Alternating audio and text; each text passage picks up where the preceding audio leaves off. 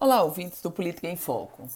Na solenidade em que marcou o ingresso do presidente Jair Bolsonaro no Partido Liberal, um tom específico sobre a política do Rio Grande do Norte, sobre dois aspectos. Primeiro, Rogério Marinho, ministro do Desenvolvimento Regional, assinou a ficha de filiação do PL. Depois, o tom que veio do próprio presidente Jair Bolsonaro, onde ele disse que Rogério Marinho, ministro do Desenvolvimento Regional, e Fábio Faria, é, ministro das Comunicações, de que os dois precisam chegar a um bom termo, ou seja, os dois precisam definir quem vai ser o candidato a senador da República pelo Rio Grande do Norte.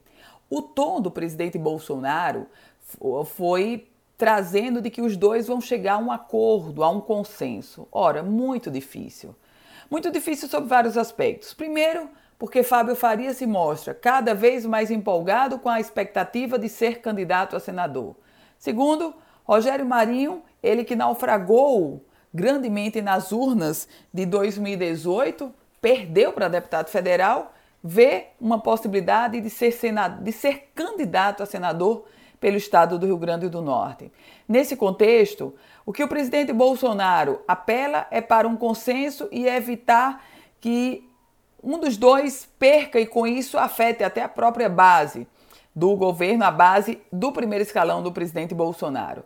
Mas é pouco provável que isso aconteça porque um dos dois vai ser escolhido, o outro, portanto, vai ser preterido.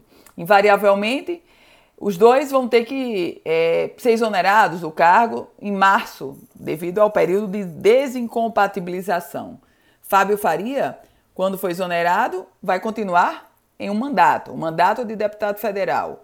Rogério Marinho fica sem mandato porque foi derrotado nas urnas. A gente aguardar nessa briga dos titãs ministros quem vai ganhar e quem vai perder. Eu volto com outras informações aqui no Política em Foco com Ana Ruth Dantas.